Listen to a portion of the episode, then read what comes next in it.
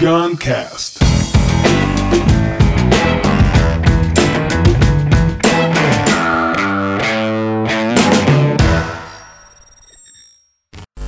Desmistificando a Poliana. Sim. A Lívia é uma pessoa muito positiva e eu também sou muito positiva, a gente se conecta muito por isso. E é engraçado que muito positivo, pensamento positivo, vai dar certo e tal.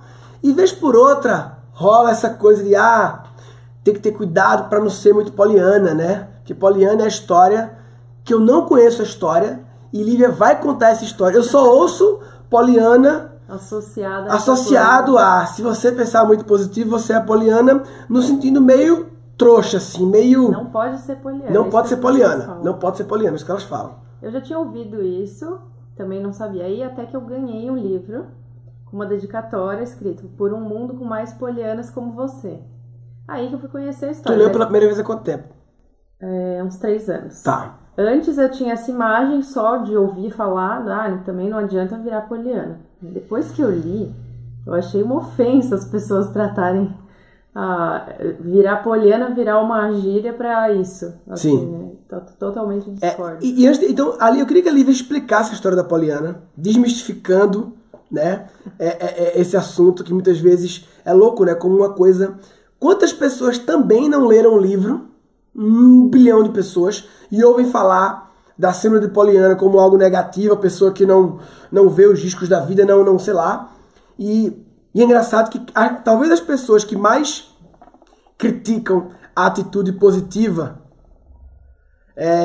são pessoas que estão na atitude negativa, O que mais precisam que mais precisam talvez da atitude positiva. E, cara, tem um fenômeno. Eu conheço algumas pessoas que são muito dominadas pelo medo. Muito dominadas por preocupação, por cuidado. Ah, vai acontecer, vai ter um problema. Que sempre trazem o lado obscuro da imaginação, de imaginar o pior cenário possível. Ai, tá sempre preocupado, vai cair, cuidado, vai cair, vai dar errado, não sei o que. Eu tenho algumas pessoas que é bizarramente assim. E elas que são assim, elas vendem que é legal ser assim, é legal saber todos os riscos e ficar sabendo todos os problemas, tudo que pode acontecer, porque aí eu me, eu me previno e me protejo. Quantas vezes eu me salvei por causa disso, dessa minha atitude de estar conectada no medo e no risco? E pra mim, essa, essa forma de pensar, é, eu chamo de viver no inferno. É tipo assim, a pessoa ela argumenta assim, não, eu gosto de ver no inferno, só que aqui no inferno eu vejo tudo de ruim que está acontecendo. Eu vejo todo mundo que é ruim, eu vejo tudo que é ruim, e aí eu fico preparado para me proteger das coisas ruins. Mas tu estás no inferno! Que adianta? Que adianta estar protegido disso se vive no inferno? Você já tá aí. Você tá aí pra estar próximo do mal, para investigar e me proteger daí, mas você já tá aí. É melhor viver no céu, presente no céu, com um olhar para o inferno, com um olhar para o negativo, com um olhar para os riscos, um olhar racional, vai viver no céu.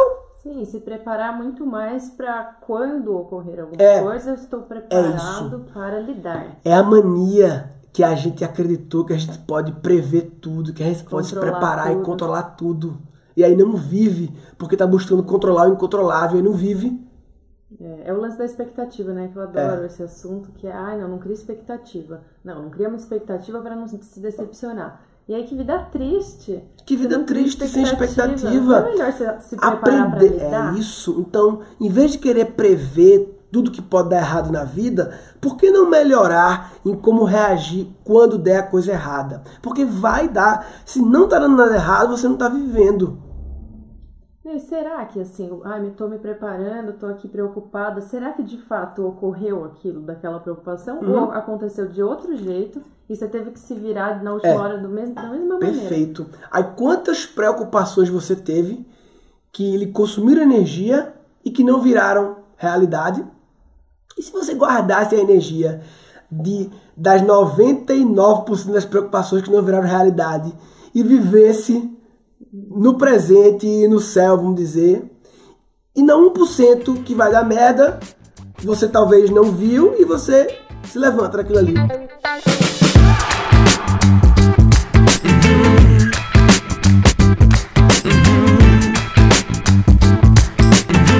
Tem pessoas que confundem ser positivo com negligenciar problemas. e achar que problema se resolve apenas sendo positivo sem fazer esforço. Não. É isso. O, o ser positivo não é o, o, a única coisa que precisa fazer. É a primeira coisa. É a primeira. O ser positivo é eu boto o pé em campo com a positividade. Mas agora eu vou jogar bola. Eu tenho que jogar a bola. Não basta entrar em campo, tem que, tem que correr para jogar a bola. Mas se você não entra positivo, você não entra nem no jogo. Não entra nem no jogo. Lívia vai contar a história de Poliana. Conta aí a história do livro. Vou, vou contar sem spoilers, porque é muito bom para ler o livro. Tá. Na verdade, assim, ela é uma menina, uma criança que vivia com o pai. Acho que a mãe dela já tinha morrido, ela vivia com o pai, que era um missionário super caridoso, super pobre, então eles tinham uma vida bem difícil. E ele, para ajudar ela a ter resiliência para lidar com as coisas que, que ela ainda ia enfrentar na vida, né? Ele criou o jogo do contente, que é um jogo de que ele trazia nessa forma de jogo com ela mesma. Toda vez que acontecer alguma coisa, a gente, o jogo é você tem que des descobrir, achar uma coisa que seja boa pelo menos nisso. Hum. Então, quando aconteciam coisas muito ruins, né, porque eles tinham uma vida lá difícil, o jogo era não de negligenciar, não, não aconteceu, não, é só coisa boa, Uhum. mas tá. Vamos tentar achar uma coisa que a gente pode comemorar aqui? Uhum. Vamos tentar achar uma coisa que deixa a gente contente? E aí ele fazia essa brincadeira com ela. Olha aí, eu já falei jogo do contente, mas não É conectava muito com Poliana. legal, né? É o jogo do contente. E aí, é, acho que o pai dela acaba eventualmente morrendo. Ela vai morar com uma tia muito rica em outra cidade, que acho que era irmã da mãe, que, que era super dura, super assim, meio de mal com a vida, meio vivendo no inferno. Né? Tudo, tudo é risco, tudo é perigo, tudo é alguém tá querendo, desconfiado, né? Alguém tá querendo fazer alguma coisa ruim pra mim. E aí chega a Poliana lá, uma menina super. Uhum. Né? Lívia, Super super Lívia.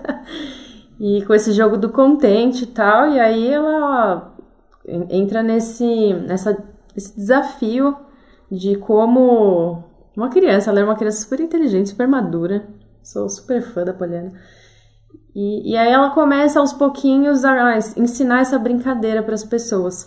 E pra tia dela. Pra tia dela, a tia dela achava ridículo, absurdo, né? E depois a Assim, tia dela vai começa começar- a. ela começa a amolecer as pessoas. E aí ela vai transformando toda a cidade, porque tem o jogo do contente, e sempre ela começa a achar uma coisa para ser contente, e as pessoas vão se encantando com aquilo, porque também ela é uma criança, ela é essa energia de alegria, né? Sim.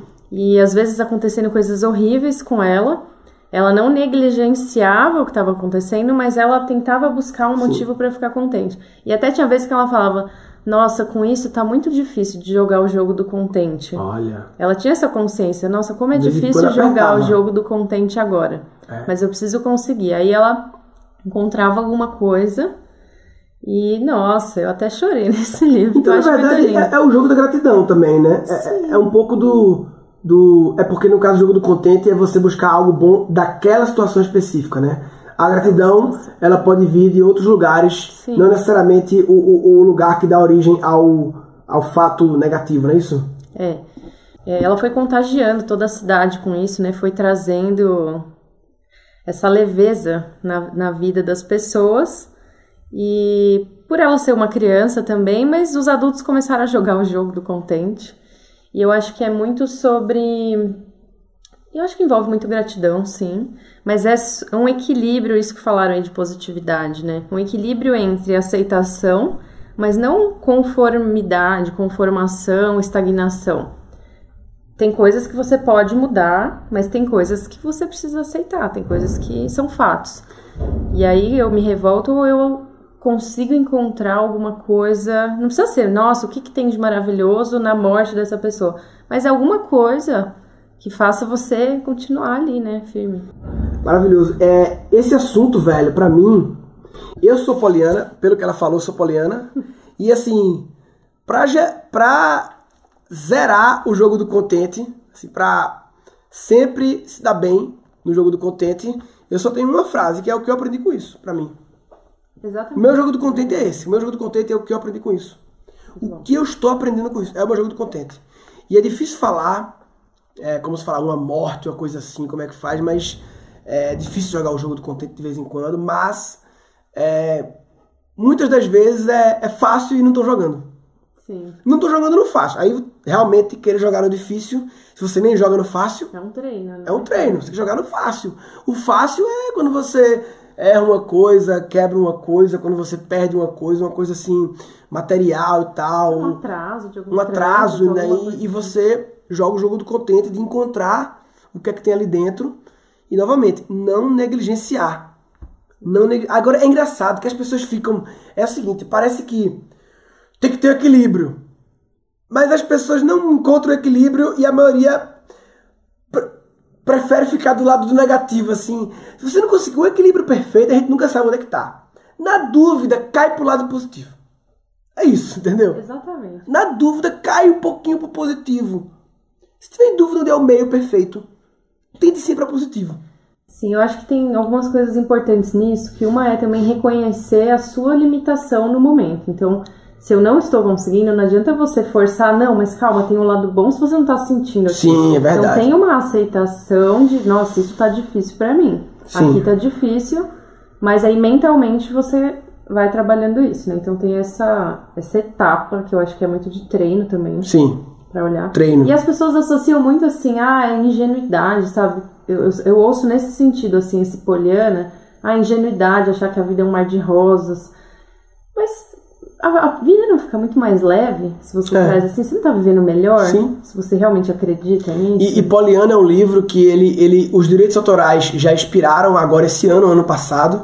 Isso significa que vocês vão ver aí no mercado Teve uma diversos. novela no passado. Vão teve, né? TV diversos livros Poliana por preços. Vai acontecer o mesmo que aconteceu com o Pequeno Príncipe. Quando expira o direito autoral, vira domínio público. Então, muitos editores lançam livros. Então, vai ser tranquilo encontrar o livro da Poliana por 10 reais.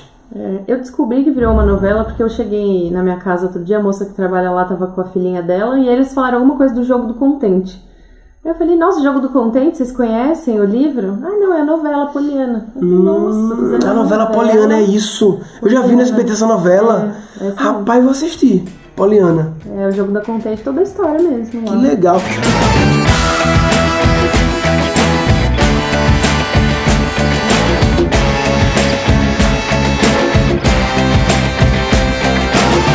E aqui ao vivo no, no Instagram, Clique Cri, o curso arretado, Elvis Figueiredo, ó, galera que tá ao vivo, Clique Cri, meu curso online, Criando Crianças Criativas, é um curso, esse curso é para pais e mães, não é para as crianças. Tem gente que confunde, acha que é para criança, não é para você. Aí sabe que eu tenho um fenômeno de ah, eu queria comprar o curso que queria pro meu filho e tal, não sei o quê. Aí eu falo, é, mas só lembrando, o curso é pra você, sobre o seu filho. Ah, é pra mim, é? Ah, tá, e parece que morga, porra.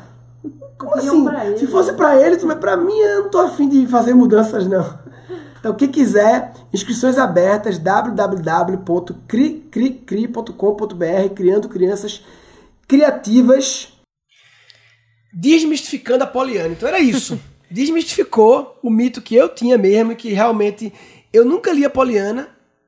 E acho, se fosse dizer como é que é a história da Poliana, é uma menina que é exageradamente otimista e chega a ser boba. Não é isso?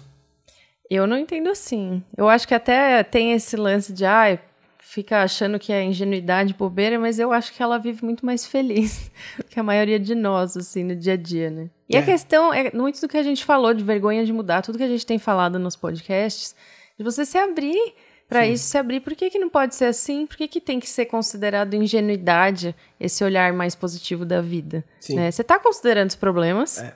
mas é a forma de você olhar. E o único beneficiado é você. Lógico que também você se torna uma pessoa menos chata quando você não reclama tanto, né? Mas você se beneficia, porque as situações ficam muito mais fáceis para você mesmo. Maravilhoso. E, cara, e cuidado com esse enganamento de viver no inferno, de dizer assim, não, eu tô aqui conectado com todos os riscos, medos, preocupações, problemas, e não vivo a vida porque eu tô me protegendo. Do tá protegendo do quê? Se você não tá vivendo a vida, já tá desprotegido, já, tá, já, tá, já falhou já. Né? Então, no, cuidado com viver no inferno não ser desculpa, né?